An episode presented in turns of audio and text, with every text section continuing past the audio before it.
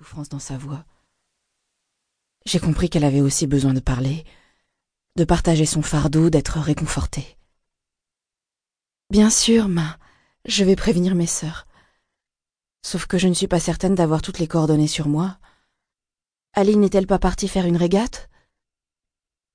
Et pendant que nous discutions de l'endroit où se trouvait chacune de mes sœurs cadettes, comme s'il fallait les réunir pour fêter un anniversaire plutôt que de pleurer la mort d'un père, la conversation a pris un tour surréaliste.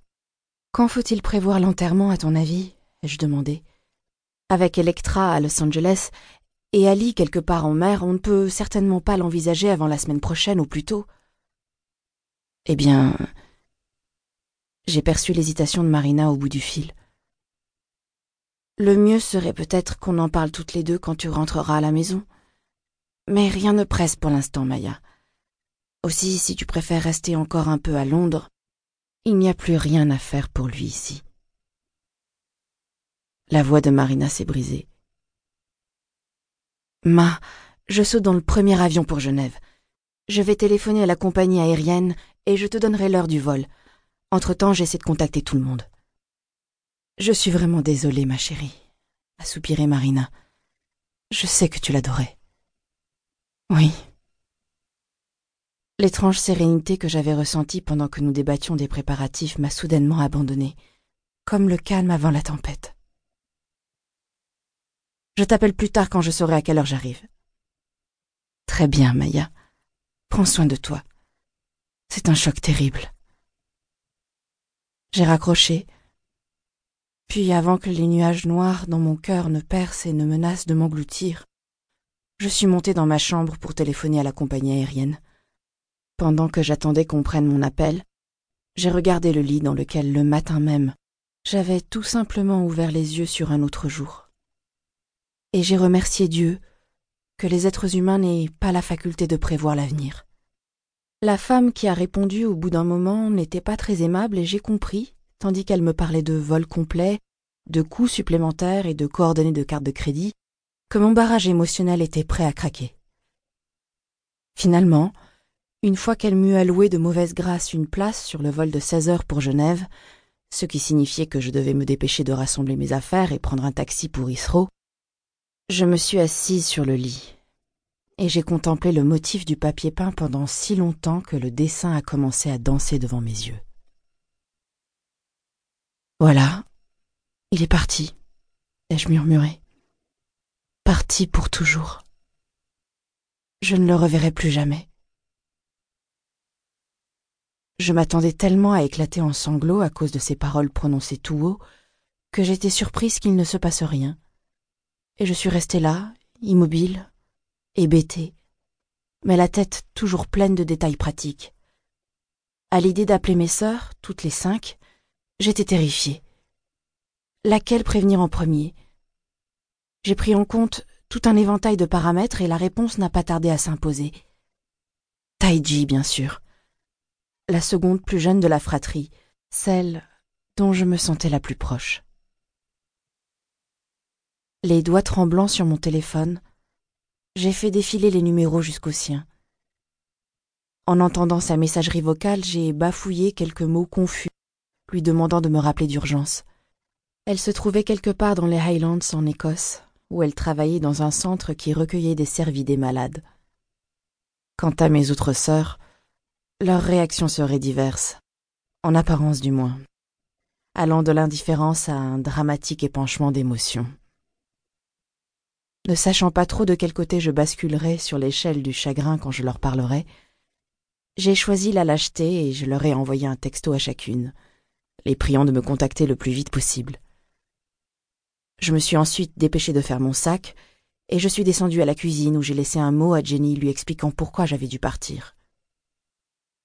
J'ai décidé de héler un taxi dans la rue, et j'ai marché d'un pas rapide le long du parc de Chelsea, comme n'importe qui, par une journée banale.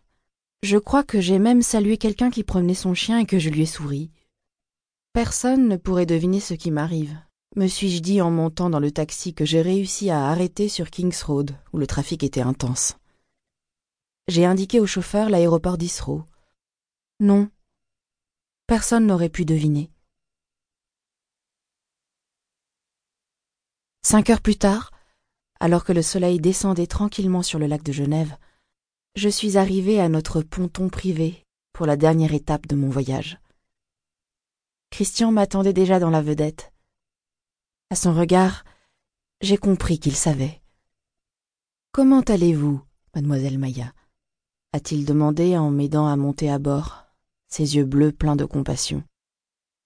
Je suis contente d'être ici, ai-je répondu d'une voix neutre. Puis je suis allée m'asseoir à l'arrière du bateau, sur la banquette en cuir crème qui suivait la courbe de la poupe. En temps normal, je m'installais à l'avant, à côté de Christian, pour fendre les eaux calmes pendant les vingt minutes de la traversée. Mais ce jour-là, j'avais besoin de solitude. Christian a démarré. Le soleil se reflétait sur les fenêtres des somptueuses demeures qui bordaient le lac. Souvent, en faisant ce trajet, il me semblait franchir le seuil d'un monde féerique, un univers éthéré sans aucun rapport avec la réalité. Le monde de Pa Salt. À l'évocation du surnom de mon père, que j'avais inventé quand j'étais enfant, des larmes m'ont picoté les yeux. Il avait toujours adoré faire de la voile, et quand il revenait dans la maison du bord du lac, il sentait l'air iodé et la mer. Avec le temps, mes jeunes sœurs aussi s'étaient approprié ce surnom. Alors que le bateau prenait de la vitesse et que le vent chaud agitait mes cheveux, je me suis remémoré des centaines d'arrivées à Atlantis, le château de Passault. Situé sur un promontoire adossé à un croissant de terrain montagneux qui s'élevait en pente abrupte, il était inaccessible par la route. On ne pouvait y accéder qu'en bateau. Les voisins les plus proches se trouvant à des kilomètres, Atlantis était un peu notre royaume privé, à l'écart du reste du monde. Tout ce qu'il renfermait était magique, comme si Passault et nous, ses filles, avions vécu dans un endroit enchanté. Nous avions toutes été choisis par Passault quand nous étions bébés et adoptés aux quatre coins du monde. Pa aimait dire que nous étions ses filles spéciales. Il nous avait donné les noms des Pléiades, les sept sœurs, sa constellation préférée. Maya était la première.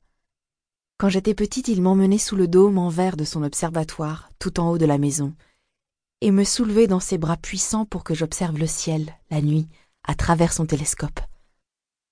Elles sont là, me disait-il une fois qu'il avait aligné l'objectif. Regarde, Maya, regarde la belle étoile brillante dont tu portes le nom. Et je la voyais, oh oui. J'écoutais à peine tandis qu'il me racontait les légendes à l'origine de mon nom et de ceux de mes sœurs, mais je savourais le plaisir de sentir ses bras autour de moi, consciente de vivre un moment rare et précieux avec mon père pour moi seule. Quant à Marina, que j'avais longtemps prise pour ma mère, j'avais même raccourci son nom à Ma, j'ai compris plus tard qu'elle n'était qu'une simple nourrice embauchée par Pa pour s'occuper de nous lors de ses nombreuses absences. Mais évidemment, Marina était beaucoup plus que cela pour nous toutes. C'était elle qui essuyait nos larmes, qui nous grondait lorsque nous nous tenions mal à table, elle nous a guidés sereinement durant ces années difficiles, à l'issue desquelles l'enfant devient une femme. Ma a toujours été là, et je ne l'aurais pas aimée davantage si elle m'avait donné la vie. Pendant les trois premières années de mon enfance, il n'y avait que Marina et moi dans notre château magique sur les rives du lac. Et puis, une à une, mes sœurs ont commencé à arriver. Normalement, pas m'apporter un cadeau quand il rentrait de voyage. J'entendais le bateau arriver, je m'élançais sur la vaste pelouse et je courais jusqu'à la jeter pour l'accueillir. Comme tous les enfants, je voulais voir ce qu'il avait caché dans ses poches magiques. Je me souviens du jour où, après qu'il m'eût offert un ravissant renne en bois sculpté, en me jurant qu'il venait du Père Noël, une femme en uniforme s'est avancée avec un paquet dans les bras, et le paquet bougeait je t'ai rapporté un autre cadeau, Maya, le plus extraordinaire qui soit. Une petite sœur. Maintenant tu ne seras plus seule quand je dois m'absenter.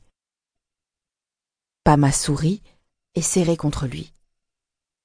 Ma vie a changé ensuite. La puéricultrice que Pa avait amenée avec lui a disparu.